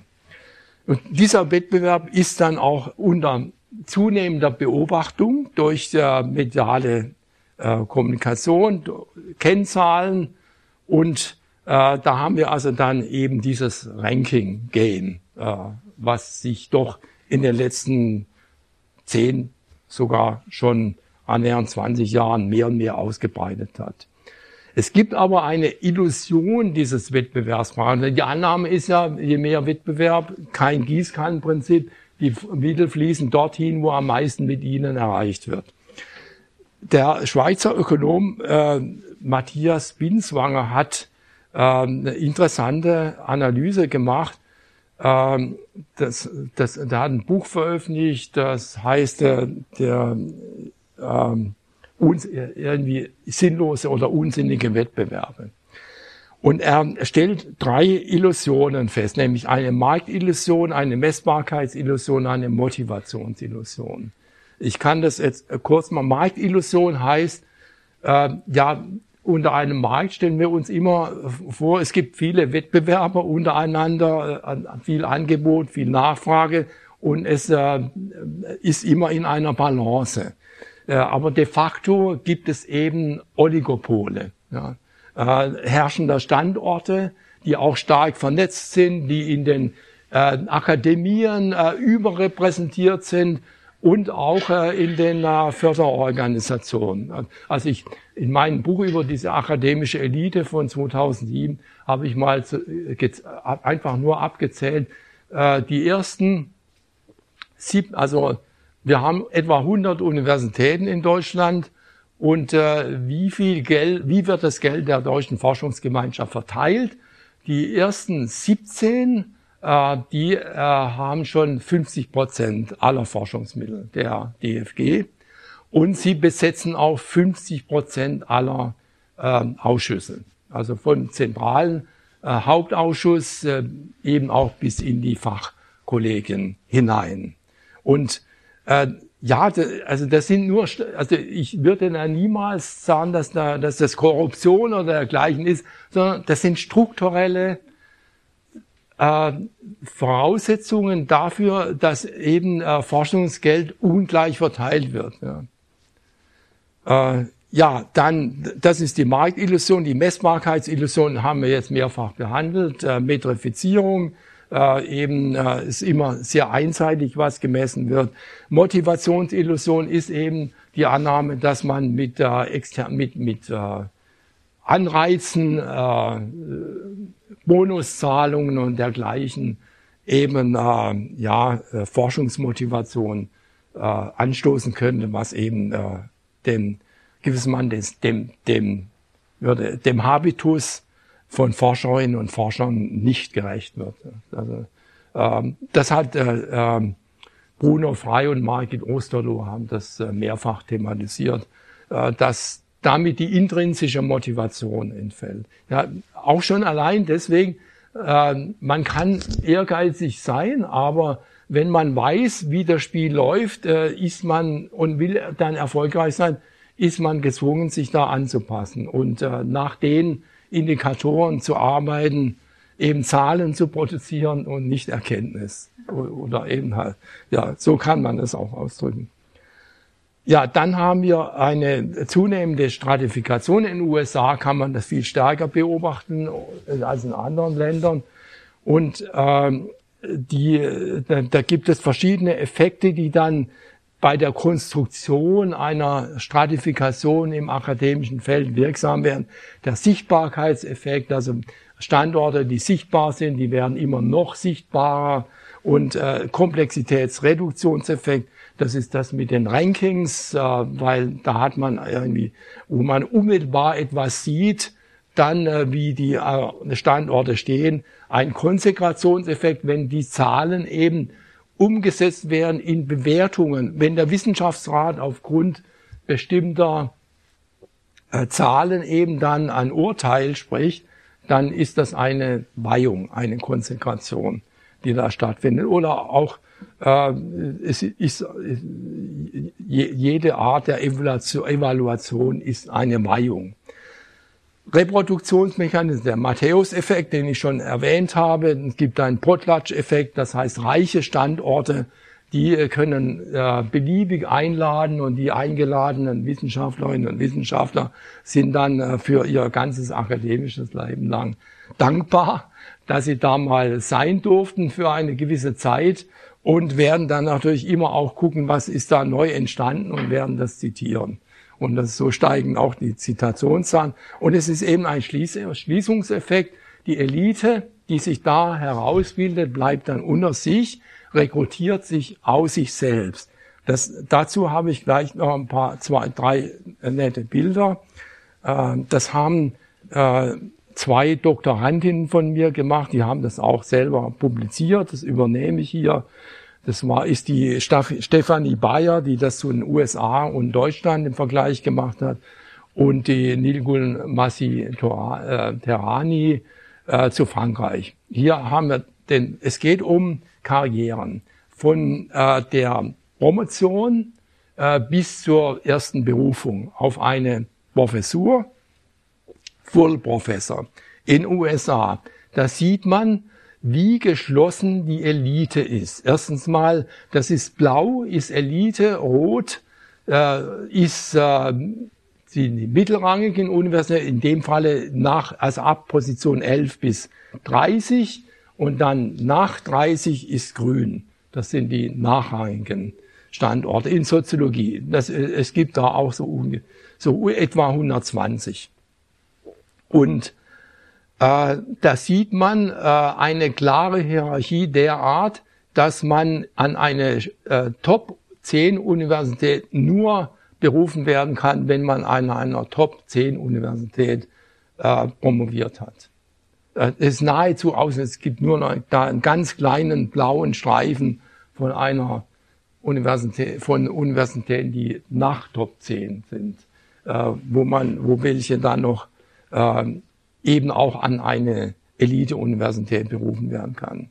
Und dann äh, diejenigen, die nicht aus Top 10 in Top 10 gelangen, äh, da gibt es eben einen bestimmten Prozentsatz, die äh, dann eben sich damit bescheiden müssen, an eine mittelrangige oder eine nachrangige Universität zu kommen. Aber dann, das heißt, es sortiert sich dann nach der, oder äh, genauer gesagt, es sortiert sich zuerst einmal bei der Aufnahme in des Graduiertenstudiums und äh, dann nochmal nach der Promotion. Aber eine ganz klare Hierarchie. In äh, Frankreich haben wir eine, Zent das kennen wir, Zentralisierung in Paris. Ja. Also das heißt, da ist dann wiederum die, die, das Blaue, das sind schon mehr, es sind nicht nur ähm, etwa 15, 19, 19 Prozent, sondern über 30 Prozent. Also weil eben Paris allein schon äh, von der Größe her alles dominiert und diejenigen, die in Paris promoviert äh, haben, da gibt es eben dann auch einen kleinen Prozentsatz, die in Paris bleiben und dann alle anderen sind enttäuscht äh, und gehen zuerst mal in die Provinz und äh, warten dann mehr oder weniger lange, bis es doch noch schaffen, aber die wenigsten schaffen es, sondern, sondern bleiben dann eben. Oder in einer äh, Großstadt nicht so weit entfernt von äh, Paris. Aber man kann da auch, so wie ähnlich wie in den USA, kann nicht von einer mittel- oder nachrangigen Universität außerhalb Paris nach Paris gelangen. Also man kann nicht in Lyon äh, promovieren und, oder in Marseille und in Paris Professor werden. Das ist völlig ausgeschlossen. Allerdings ist, hat es andere historische Gründe als in den USA. In den USA hat sich das über den Wettbewerb, über Akkumulation von Wettbewerbsvorteilen eben in einem historischen Prozess entwickelt. Und in Paris, äh, in Frankreich ist das seit dem Absolutismus quasi zementiert, ist da, wir brauchen dann nur Tocqueville zu lesen, der alte Staat und die Revolution ist gewissermaßen dieser Zentralismus übertragen worden eben dann äh, in äh, die Republik. Äh, interessant ist, dass wir in Deutschland noch ein viel mehr zersplittertes Feld haben. Ja, wir haben da auch herausgehobene Standorte, die einfach äh, auch größer sind, die mehr äh, junge Nachwuchswissenschaftlerinnen und Wissenschaftler promovieren und dann äh, eben also diese auch äh, verteilen äh, an andere Universitäten. Einige bleiben dann, andere verteilen sich. Aber Sie sehen, dass dieses, diese Abbildung viel bunter ist als bei den beiden anderen Ländern. Und das zeigt, dass wir aufgrund unseres Föderalismus und noch nicht so entwickelnden ja, ähm, Akkumulation von Vorteilen bei bestimmten Standorten wie in den USA, äh, da noch äh, die Möglichkeit haben, dass äh, Wissenschaftler an einer weniger herausgehobenen Universität promovieren und an einer der herausgehobenen Universitäten auch Professor werden. Also man kann in Friedrichshafen promovieren und in München Professor werden oder Professorin. Äh, so was Ähnliches ist in äh, USA und in Frankreich nicht möglich. Und äh, in der Hinsicht äh, gibt also hier haben wir noch einen gewissen Vorteil. Ich habe eingangs gesagt, dass wir aber im Vergleich zu USA wiederum auch Nachteile haben. Ja, äh, es gibt eine, äh, jetzt äh, versuche hier mal mehr und mehr zum Ende zu kommen. Äh, es gibt, äh, nun, was ist denn mit dieser äh, starken Ungleichverteilung? Äh, wie, wie schon gesagt, da gibt es ja die These, nicht mit dem Gießenkannenprinzip verteilen, sondern dorthin Mittel, wo schon, wo man erwarten kann, dass am meisten erzielt wird. Dagegen sage ich aber, es gibt einen ganz offenen äh, Zusammenhang derart, dass es einen umgekehrt U-förmigen Verlauf in der Beziehung zwischen Investitions- von Forschungsmitteln und Forschungsergebnissen äh, gibt. Äh, und das führt zu einer Überinvestition in der Spitze und einer Unterinvestition in der Breite. Und das habe ich mal untersucht mit äh, einem Mitarbeiter, Christian Bayer, äh, für die Chemie in Deutschland. Das sind, das, da haben wir verschiedene Sachen untersucht. Und das ist als ein Beispiel, wo man an einem einfachen Streudiagramm sieht, ähm, in der X-Achse haben wir die äh, Forschungsmittel, die investiert worden sind und in der Y-Achse die Publikationen äh, pro äh, Professor. Und äh, dann sieht man so ein, sieht, man sieht diesen äh, umgekehrt U-förmigen Verlauf mindestens angedeutet. Wir haben eine größere Zahl von äh, Standorten, wo man sagen kann, da ist zu wenig da, um produktiv zu sein. Dann hat man in der Mitte welche, da passt das. Investition und Ertrag in Form von Publikation pro Professor oder Professorin. Und dann gibt es diejenigen auf der, dann ganz rechts, die haben am meisten Mittel, wo sich eine Überinvestition andeutet im Verhältnis zu dem, was da investiert worden ist erzielen sie nicht so viel wie die in der Mitte. Und dazu tendiert eben diese, also dieser unkontrollierte Wettbewerb, wo eben dann Mittel immer mehr in, in Standorte fließen, die eine Monopolposition dann einnehmen. Äh, ja, so, hier ist das mal noch ein bisschen komplizierter. Eine Regressionsanalyse kann ich nur das Ergebnis nennen. Man sieht, äh, dass, äh, also wie erklärt sich äh, die Summe an Forschungsmitteln, die an einen Chemiefachbereich gehen in Deutschland? Und äh, da könnte man also einfach mal äh, sagen, also wie ist das mit den Publikationen pro eine Million Euro Forschungsmittel? Sieht man in dem ersten Modell äh, ist nicht signifikant. Ja. Ähm, also das erklärt nichts. Und ich, äh, man sieht dann die Zahl der DFG-Fachgutachter, also in den Fachkollegien, und die von äh, Gastwissenschaftler der Alexander von Humboldt Stiftung, die erklären äh, die Verteilung der Forschungsmittel. Ja. Und in dem Falle also äh, genau äh, äh betrachtet die äh, äh DFG-Fachgutachter, da kommt man auf ein eine erklärte Varianz von 42 Prozent. Und bei den Gast, äh, AVH, Alexander von Humboldt, Gastwissenschaftlern sind es sogar äh, schon äh, äh, 58 äh, äh, Prozent. Also auch da sieht man, äh, es gibt so eine Tendenz zur Überinvestition ja, und äh, dann äh, auch zu einer Dominanz der Standorte die in den ja, zentralen Organisationen äh, repräsentiert sind. Ja, das, das sage ich nur das Ergebnis, damit das jetzt wirklich nicht so lang wird. Ich habe einen Vergleich mal, einen ganz einfachen Vergleich zwischen Baden-Württemberg, wo wir hier sind, und Bayern vorgenommen. Äh, und äh, das rührt noch ein bisschen her von dem meinen Ausgangspunkt, den ich geschildert habe. Äh, Baden-Württemberg ist multipolar. Da haben wir eine größere Zahl, es sind ungefähr vergleichbare Bundesländer. Ähm, Einwohnerzahl etwa 10 Millionen, äh, Wissenschaftler etwa gleich so um, äh, um die knapp 20.000, äh, gleich, gleich viele öffentliche Universitäten. Und ähm, im Ergebnis, ich habe da einfach mal geschaut, wie ist die Einwerbung von Forschungsmitteln bei der DFG, äh, Graduiertenkollegs, Exzellenz, äh, im Exzellenzwettbewerb, wie ist das äh, die Performance in dem äh, bekannten Shanghai-Ranking, internationalen Ranking. Überall schneidet Baden-Württemberg besser ab als Bayern, weil alles in Bayern in, auf München zwei Universitäten konzentriert ist und äh, in äh, äh, Baden-Württemberg äh, streut das viel breiter auf äh, nahezu alle Universitäten. Ja,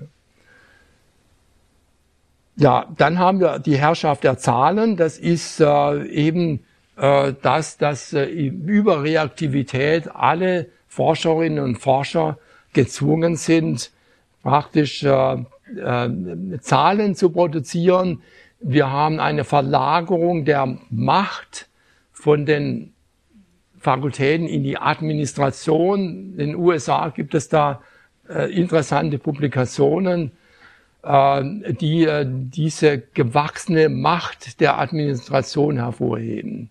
Ich selber habe mal auch äh, verglichen äh, die britischen Universitäten, die eben auch äh, schon mehr in diesem Wettbewerb, länger in dem Wettbewerb stehen, da ist die Administration ungefähr doppelt so groß wie in einer vergleichbaren deutschen Universität. In der USA, da gibt es eine Publikation von Benjamin Ginsberg, the, the Fall of the Faculty and the Rise of the All Administrative University. Es gibt noch eine andere Publikation, äh, G. Tuchman, Wannabe You, also äh, so eine Universität, die so sein möchte wie eine andere, die da erfolgreich ist in diesem Zahlenwettbewerb. Und da wird eben auch äh, werden schöne Geschichten erzählt, was sich die Administration da in der Regel leistet. Oder auch so oder auch nicht äh, zustande bringen. Also eine, äh, eine Bemerkung äh, sage ich Ihnen noch. Da wird also da heißt es, ja, äh, wenn also diese ganzen Administratoren äh, drei äh, Wochen auf dem Retreat wären, das würde niemand merken bei den Studierenden, aber wenn die vielen äh, schlecht bezahlten Lehrbeauftragten fehlen würden, das würden sie sehr wohl merken. Ja, äh, das muss ich jetzt äh, die noch schließlich die Maximierung der Zahlen. Äh, wir, das erfahren wir ja alles. Es äh, gibt äh, zunehmende Bedeutung, der, dass Universitäten ein Profil bilden müssen. Äh, ein, am besten ein Forschungscluster. Und das heißt, äh, man konzentriert Forschung auf bestimmte Bereiche, sodass mehr Mittel dahin fließen.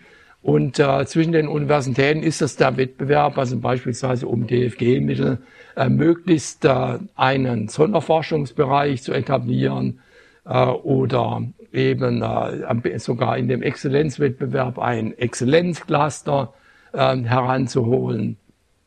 Und dass es gibt eben eine starke Tendenz zur Verbundforschung.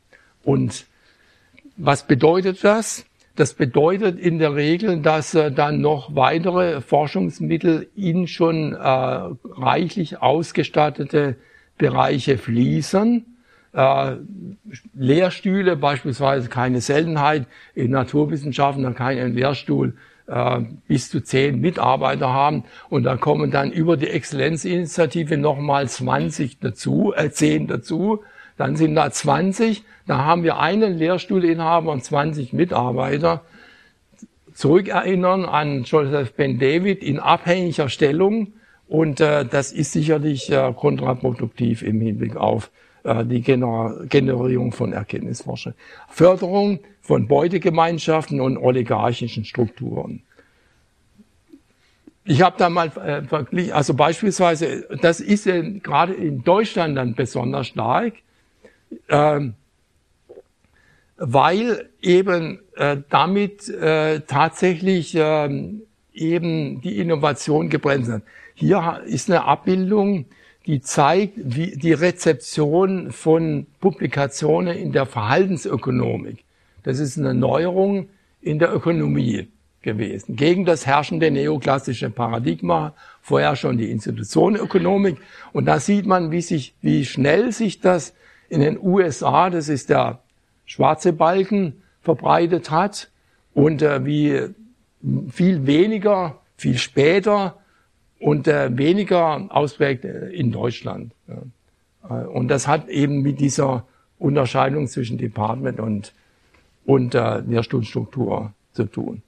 Ja, am Schluss äh, können wir sagen, also es käme da, wir haben eben die linke Seite Autonomie, rechte Seite Heteronomie und äh, worauf wir zielen müssten, wäre eben mehr wieder nach links zu gelangen, äh, die Eigenständigkeit der wissenschaftlichen Gemeinschaft, die auf Kollegialität und individuelle Konkurrenz achtet, äh, dann äh, der Uniform, den Uniformisierungstendenzen Pluralität entgegensetzt und den Zwang der Einbindung in ein, ein Verbundforschung, die Freiheit äh, des individuellen Forschers oder des einzelnen kleineren Teams. Und äh, genau das äh, ist, denke ich, äh, momentan die Situation. Wir haben eine Tendenz in der Mitte zur zunehmenden Stratifikation, Überinvestition in der Spitze, Unterinvestition in der Breite, Standardisierung Einschränkung von Pluralität und Kreativität und äh, zunehmende Kontrolle über die wissenschaftliche Forschung. Ja, damit äh, mache ich dann Schluss und ich danke für Ihre Aufmerksamkeit.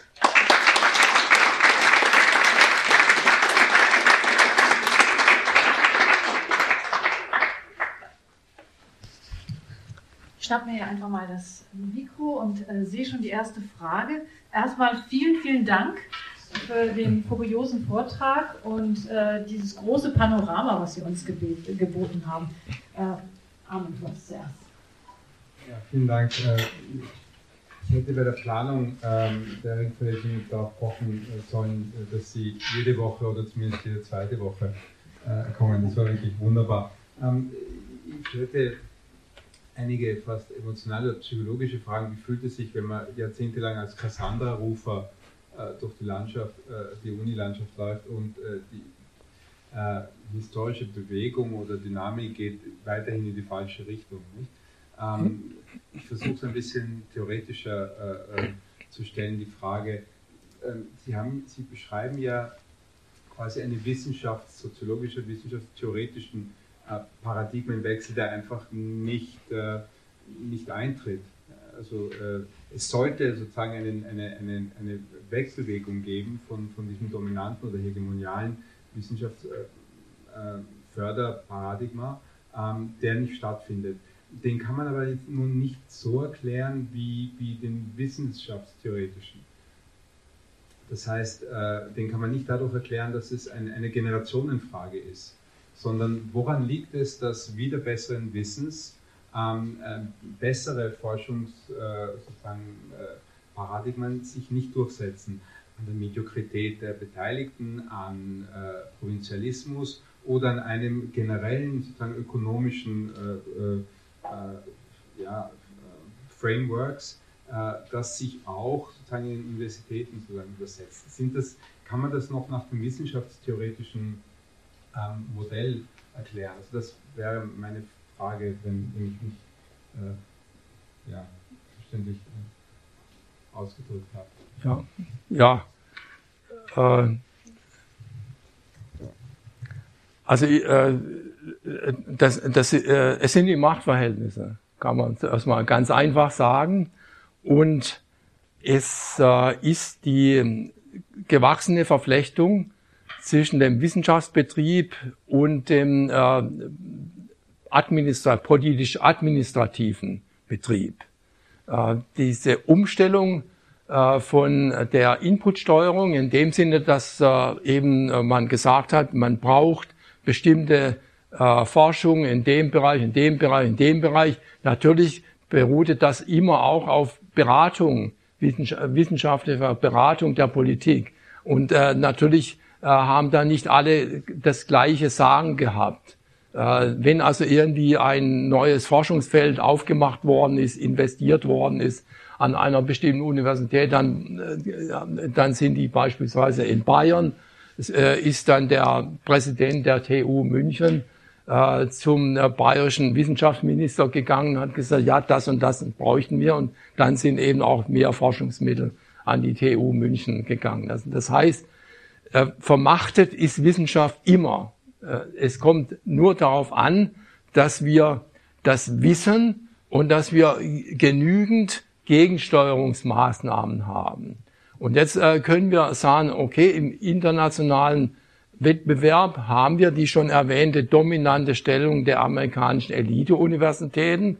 Und jetzt hat man, das ist nochmals dokumentiert worden durch diese internationalen Rankings, angefangen mit dem Shanghai-Ranking, dann kamen andere dazu, Times Higher Education, dann QS-Ranking und ähm, das hat die Aufmerksamkeit dann der Politik und der Wissenschaftsadministratoren äh, auf sich gezogen und dann haben die äh, sich, also wenn ich das auf Deutschland beziehe, gefragt, ja, was können wir jetzt machen, um da in diesem Wettbewerb mitzuhalten. Die Idee war, wir machen eine Exzellenzstrategie. Und, äh, aber das geht dann immer, man, man braucht dann diese Kriterien. Ja, und, äh, und das führt immer zu diesen quantitativen Indikatoren äh, die dann äh, einzig unter Kritik stehen, aber es geht, äh, es, es, bei, wenn dieser Wettbewerb nicht gewissermaßen sich selbst überlassen wird, äh, dann äh, äh, braucht man diese Vergleichbarkeitskriterien, da ist man bei der Metrifizierung der Wissenschaft. Da kommt man dann praktisch nicht heraus. Und in einem Punkt haben die irgendwie auch recht wenn die sagen, ja, wir müssen die äh, nun Exzellenzmittel an herausgehobene Standorte geben, wie nach Berlin, nach München, nach Bonn und so weiter, und äh, um mit Harvard und Co. mithalten zu können, was sowieso nicht geht. Und Und es äh, kam auch noch dazu, dass man entdeckt hat, ja, okay, Max Planck äh, Forschung ist ja da gar nicht repräsentiert, weil es da um Rankings von Universitäten geht. Deswegen äh, hat man da auch einen Vor äh, Vorzug gegeben bei der Exzellenzstrategie äh, der Kooperation von Universitäten mit naheliegenden Max-Planck-Instituten. Und ja, da ist, äh, also äh, da ist ist kaum rauszukommen. Also gut, ein Bewusstsein dafür schaffen, äh, nicht, also äh, dass es genügend Standorte gibt. Ja. Also das Beispiel Baden-Württemberg versus Bayern müsste eigentlich den Leuten einleuchten. Und wir haben immerhin noch einen Föderalismus äh, in Deutschland. Also, also es gibt noch Möglichkeiten dagegen zu arbeiten. Und das bedarf der Unterstützung. Also interessanterweise Leute, die ihn verantworten. Ich habe mit Herrn Strohschneider mehrfach, der, der war Präsident des Wissenschaftsrats und der Präsident der DFG, mehrfach diskutiert und wir verstehen uns immer bestens. Äh, aber der ist Wissenschaftsfunktionär und kann da auch nur in begrenztem Maße irgendwie was tun. Oh, ich dachte, ich wäre noch ganz viele. Vielen Dank, das war ein fantastischer Vortrag. Ich äh, habe ähm, eigentlich eine Frage, die, äh, die auf einen noch zusätzlichen Faktor setzt und welchen Einfluss der hat. Und äh, das kommt ein bisschen daher, dass ich halt mal in einem Verlag gearbeitet habe und einfach gesehen habe, wie der Markt von den Lesern auf die Autoren und die Institutionen dahinter umgedreht wird.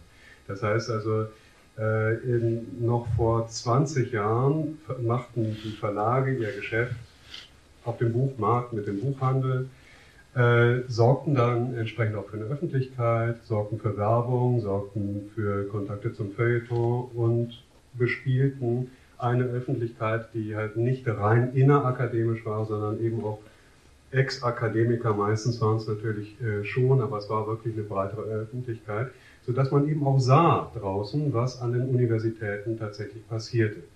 Nun hat sich dieser Markt komplett verkehrt äh, durch auf der einen Seite ähm, Open Access, weil Open Access keine, heißt so viel wie keine Werbung mehr, kein Buchhandel mehr, niemand kriegt es mehr mit. Es ist zwar frei verfügbar, aber niemand weiß wo und wie und niemand mhm. außerhalb der Uni wird überhaupt danach suchen. Das heißt, es wird, die Öffentlichkeit wird im Prinzip ausgesperrt. Und gleichzeitig setzen sich auf all das, was Sie geschrieben haben, ein paar Unternehmen fest, die ein unglaubliches Geld machen, mhm. und zwar mit den äh, Institutionen. Ja. Also die, ähm, also äh, Springer Nature oder Elsevier haben für jeden investierten Euro kriegen die mehr raus als Apple, Facebook und so weiter. Und äh, das ist alles Geld, das sie abschöpfen bei uns von Steuerzahlern und ja äh, in anderen äh, Institutionen. Ja. ja. Okay, und das, das führt jetzt allerdings eben auch dazu, dass natürlich die Öffentlichkeit, die nichts mehr sieht, dann mhm. auch denkt, ja, okay, was machen die denn da eigentlich? Da wollen mhm. wir jetzt mal kontrollieren. Mhm. Äh, und äh, dabei liegt es eigentlich auch an einer, einer verfehlten Publikationspolitik, die da dran äh, ja. hängt. Ja. Und äh, gerade die Konzerne, die dann äh, die entsprechenden Impact-Faktoren ja. versuchen, sich zu sichern, die sichern das auch noch mit unfairen Mitteln. Ja. Also äh, die versuchen selber auf diesem Markt ihre Konkurrenten äh, auszuschließen, indem sie den eigenen Journals Vorzüge geben, die die anderen Journals nicht haben, indem sie versuchen, die Impact-Faktoren zu manipulieren oder ja. wie Elsevier eigene Evaluationsmechanismen äh, äh, aufzubauen, also ja. die Plattform, die sich dann durchsetzt, äh, nach der wir uns auch richten, Saimago, wird von Elsevier betrieben und bevorzugt Elsevier-Produkte. Ja. Ja. Ähm, und ja.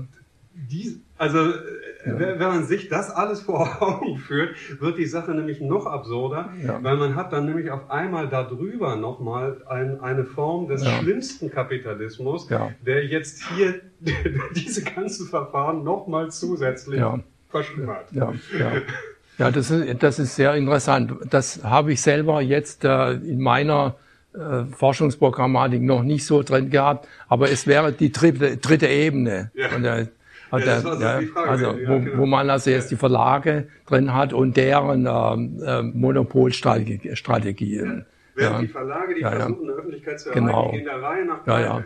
weil die ja. einfach Ja, ja, aber ich, das ist mir auch schon immer mehr begegnet. Also das, also beispielsweise, äh, dass die Verlage, also kürzlich habe ich äh, mitgekriegt, dass beispielsweise ein Verlag selber Druck ausgeübt hat, dass die Herausgeberschaft gewechselt worden ist. Von der Zeitschrift Theory and Society beispielsweise. Das ist, äh, wo man ja annehmen kann, da- das ge- geht aus der Wissenschaft selbst hervor. Nein, der Verlag hat äh, die Herausgeberschaft praktisch ausgetauscht. Oder mir ist schon begegnet, dass eben bei der Publikation eines Aufsatzes, also angenommen war, wurde ich noch gebeten, noch ein paar Aufsätze aus der Zeitschrift zu zitieren. Also das ist auch ein übliches Spiel. Ja. Ja. Ja, wenn äh, diese ganzen Mechanismen äh, so laufen, wie Sie das beschrieben haben, ähm, und wir gleichzeitig wissen, dass es ein Rekrutierungsproblem gibt, auch in der Wissenschaft. Ähm, das heißt also Fachkräftemangel auch da und Ja. immer weniger Lust, einfach sich auf diese ganzen Spiele einzulassen Ja. in der jüngeren Generation. Äh, was können Sie dazu sagen? Also wie ähm, wirkt sich diese ähm, apropos Generationenwechsel und Durchbrüche bei den äh, Generationen, wie wirkt, wirkt sich diese Machtstruktur oder diese auch irgendwie verfahrene Machtstruktur auf eine nächste Generation aus? Und was, wie können wir den äh, Studierenden, die hier sitzen, Mut machen? Weil ich äh, will ja immer noch sagen, äh, es ist eigentlich der tollste Beruf äh, der Welt, den ich hier habe. ähm, aber ähm, es ist sehr, sehr unangenehm, wenn man auf die Strukturen schaut und wenn man Ja. als Wissenschaftssoziologe, wie Sie das machen, ähm, sich das über Jahrzehnte lang anschaut. Das macht schlechte Laune. Ja, da, da muss ich sagen, dass ich eben, ich, ich, ich war von Anfang an privilegiert, hatte das Glück, noch in einer Zeit zu studieren, in der eben also diese ganzen Mechanismen nicht wirksam waren. Ich habe äh, schon als äh, junger äh, äh, Nachwuchswissenschaftler meinen ersten Aufsatz bei der Zeitschrift für Soziologie eingereicht. Das war da noch der erste Jahrgang und äh, der wurde angenommen. Und äh, da, da, da habe ich nichts zurückbekommen, was ich alles falsch gemacht habe. Und so ging das auch noch weiter. Also ich habe publiziert und heute ist das, also in höheren Alter ist mir das durchaus auch äh, passiert, dass ich einen Aufsatz eingereicht habe. Und dann äh, kam die Rückmeldung eines Gutachters, äh, die Autoren wüssten offensichtlich nicht, wie man einen Aufsatz äh, schreibt. die Erfahrungen habe ich äh, dann auch gemacht, nur äh, da konnte mir das nichts mehr anhaben. Und es ist eben schlimm, dass Man junge... sagen, es sind ungefähr 250 Aufsätze, die publiziert wurden. Ja, sehr gut. Es, also was eben für die Jungen, also was mir leid tut und ich äh, versuche also meinen äh, Nachwuchswissenschaftlern habe immer versucht Mut zu machen Mut zu, und es ist auch ich kann stolz sein darauf, dass dass äh, äh, eine ganze Menge von denen, die ich die bei mir promoviert haben, auch Professoren geworden sind und Professorinnen. Äh, das äh, also ist, es kommt sehr, natürlich kommt darauf an, äh, dass man das Spiel lernt. Das geht, geht nicht mehr anders. Und, und sie brauchen die Unterstützung von uns. Das, sie brauchen immer wieder äh, die, äh, ja, die, die, das Motivieren, dass es geht und, und äh, auch als Vorbild, äh, dass man immer mit dabei ist. Und äh, also ich habe auch oft beobachtet, also auch so unter Kolleginnen und Kollegen, dass, äh, dass, dass ja dann oft auch en- eher entmutigt worden ist. Ja, also das, äh, also mir ist oft passiert, beispielsweise bei der Betro ich, ich war ja mal, ich war längere Zeit, äh, zehn Jahre Sprecher eines Graduiertenkollegs, DFG Doktorandenkollegs und und äh, da hatte ich ja auch Kollegen und konnte auch direkt, wir haben ja mehr zusammengearbeitet, als das sonst üblich ist und konnte beobachten, wie da die äh, Doktorandinnen und Doktoranden motiviert und demotiviert worden sind. Und bei, als beispielsweise bei meinen eigenen haben, oh, da waren also welche, die meinen, ah, das wird doch nichts, das wird doch nichts. ich habe denen aber immer gesagt, ja, bleiben Sie dabei, bleiben Sie, das wird, das wird. Und äh, die sind dann auch erfolgreich geworden. Ja, das ist, ähm, ja, also, also das, es ist, äh, und dann kommen halt, äh, kommt unsere Struktur, die ich erwähnt habe. Also bei der amerikanischen Departmentstruktur, da entscheidet eben sich viel früher, äh, ob man im akademischen System den Weg findet oder nicht. Bei uns äh, kann das ja sehr lange dauern und dann wird es doch nichts. Ja. Und und äh, da, ich, ich habe mal in Forschung und Lehre, also dem Mitteilungsheft von äh, des äh, Hochschulverbandes, äh, da gibt's da vorne die, die erste Seite, wo man irgendwie so einen Kommentar schreiben kann. Da habe ich mal ein Kommentar, das war vielleicht vor zehn Jahren etwa, habe ich, äh, die hatte die Überschrift schafft den Mittelbau ab. Und mit diesem Argument von der Lehrstuhlstruktur auf die Departmentstruktur umzustellen. Aber das ist, das ist äh, kaum möglich in unserem System. Also so ein, so ein totaler System, man, es geht, geht nur schrittweise über die Juniorprofessuren, aber das ist ein Prozess, der mindestens 25 Jahre dauert. Ja. Und, und man muss, müsste es wollen. Und äh, die meisten Lehrstuhlinhaberinnen und Lehrer wollen das, können das auch nicht. Äh, sie können nicht ihre Mitarbeiter abgeben für Juniorprofessuren, wenn andere eben weiterhin über die Mitarbeiter verfügen. Also das ist praktisch dann, ja, ein, man ist ja im Gefangenen-Dilemma gewissermaßen. Hm. Vielen, vielen Dank. Was man von Ihnen auf jeden Fall auch lernen kann, ist gute Laune zu behalten. Und äh, deswegen möchte ich jetzt nochmal zum Glas Wein einladen. Ganz herzlichen Dank. Ah, okay, habe ich nicht gesehen. Ich wollte nur fragen, äh, was Ihrer Erfahrung nach Unterschiede zwischen privaten und öffentlichen Institutionen sind, inwiefern sich dieses, diese Veränderung, die Sie beschrieben haben, ob es da einen Unterschied gibt in, äh, in diesen unterschiedlichen Strukturen. Oder ob ja. bei privaten und öffentlichen Institutionen der gleiche Weg ist eingeschlagen wird. Ja, da gibt es schon äh, Ähnlichkeiten und Unterschiede. Also ich äh, war ja lange Zeit, also bis zu meiner Emeritierung war ich an staatlichen Universitäten tätig und dann bin ich auch noch hierher gekommen und habe gesehen, wie das an einer kleinen privaten Universität ist. Da ist schon einiges anders. Also fangen wir äh, loben bei der Studierendenschaft an. Äh, sie sind hier alle aufgeweckter, zielstrebiger und äh, äh, ich, ich spüre das bei all, in allen meinen Seminaren, dass da ein viel höheres Commitment und Engagement dabei ist. Ja. Also das ist das ist äh, sehr positiv und und äh, es, das ist eben an, in den staatlichen Universitäten gibt es äh, eben mehr so, weil sie eine ausgewählte Schar sind. Sie, sie, sie fühlen sich auch ausgewählt und das motiviert sie natürlich auch. Und äh, sie investieren und wollen damit da auch etwas sehen. Ähm, bei den staatlichen Universitäten gibt es sehr viele, die einfach nur mitschwimmen. Und äh, aber auch ich hatte da auch Kontakt zu einer, vielleicht zu fünf bis zehn Prozent der Studierenden. Äh, die habe ich dann meistens als Hilfskräfte eingestellt und auf diese Weise hatte ich auch regelmäßig Kontakt zu den Studierenden. Es waren aber eben nur fünf bis zehn Prozent. Ja. Und das macht nun dann natürlich, äh, wir, wir gehen jetzt hier auf die Akkreditierung zu. An den staatlichen Universitäten ist dann von der Seite der Lehrenden und Forschenden ähm, also da ist, da ist lange Zeit war das so, dass sich da so herausgestellt hat, die einen machen das, die anderen jenes.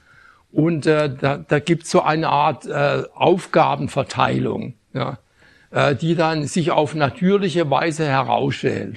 Also es gibt an, an den Universitäten dann immer welche, die eben beispielsweise alle möglichen Posten übernehmen, dass sie ihnen dann auch im Senat sitzen und äh, dann äh, Vizepräsident werden und diesen Posten übernehmen, jenen Posten übernehmen und äh, das ist dann auch anerkannt. Und viele sind froh, wenn sie das nicht machen müssen. Die dann eher in der Lehre, in der Forschung, manche kombinieren auch alles äh, machen es, äh, aber es ist natürlich äh, sehr, sehr viel. Ich selber frage mich jetzt beispielsweise, wie ich das früher alles gemacht habe, als ich äh, noch voll drin war, Administration, äh, Forschung, Lehre, äh, denn also ich mache heute noch genauso viel wie früher, äh, nur eben ein bisschen anders verteilt. Ja, so. Und, und äh, ja, äh, dann ist es so, hier die Universität steht unter größerer Anspannung, sich äh, beweisen zu müssen, ihnen gegenüber auch. Da fängt es schon mal an. Äh, an den staatlichen Universitäten ist es einfach so, wem es da nicht passt, der geht halt wieder. Und, äh, und sie investieren hier, ähm, das heißt, Sie wollen auch da eine Gegenleistung sehen. Also bei den staatlichen Universitäten ist es eher so, ja, da gehen, gehen die Studenten dahin und wenn sie nicht zufrieden sind, dann gehen sie woanders hin. Und äh, es ist, äh, es ist, es wird nicht als Fehlinvestition so empfunden. Also es gibt, gibt eine, ja auch eine große Schwundquote da unter den äh, Studierenden. Und, äh, und dann haben wir eben äh, die regelmäßige Akkreditierung hier, die, äh, wie ich ja so beobachte, äh, doch ja die äh, Professorenschaft und die Hochschulleitung unter erheblichen Druck setzt, äh, da immer auch äh, sich zu behaupten und, und da werden diese Mechanismen wirksam, die ich geschildert habe. Ja. Und und an den staatlichen Universitäten ist dieser Druck weniger spürbar. Also ich sage manchmal, äh, dass äh, wenn alle, wenn die staatlichen Universitäten auch alle fünf Jahre akkreditiert werden müssten, dann würde wahrscheinlich nur noch die Hälfte übrig bleiben. und, und ja, also das ist, äh, es ist da eine, ich beobachte eine gewisse Ungleichbehandlung tatsächlich. Also die äh, private Universität hier steht äh, mehr unter äh, Beobachtung des Wissenschaftsrates, dass das an den staatlichen Universitäten der Fall ist. Also das, also ich nenne nur noch auch als ein kleines Beispiel. Wir haben da so eine äh, ein Verfahren äh, gefunden, also äh, wer promotionsberechtigt ist und äh, nach dem äh, Maßstäben, die da angelegt werden, dann würde ich sagen, also annähernd zwei Drittel der Professorenschaft an den staatlichen Universitäten wäre dann nicht mehr promotionsberechtigt, wenn man die Maßstäbe anlegen würde. Aber wirklich, Sie sind hier sehr gut äh, platziert, kann ich sagen. Wenn Sie das sagen. Äh, ich lade noch ein für nächste Woche. Da kommt äh, Marina Napruschkina, ähm, die das Moabit Mountain College äh, betreibt in äh, Berlin und äh, seit ja mittlerweile zehn Jahren mit Geflüchteten arbeitet und einen ganz anderen utopischen Wurf mal hier in den Raum stellt. Wie kann man Bildungsinstitutionen auch denken, wenn man sie selbst organisiert? Und dazu lade ich ganz herzlich ein. Und jetzt zum Wein.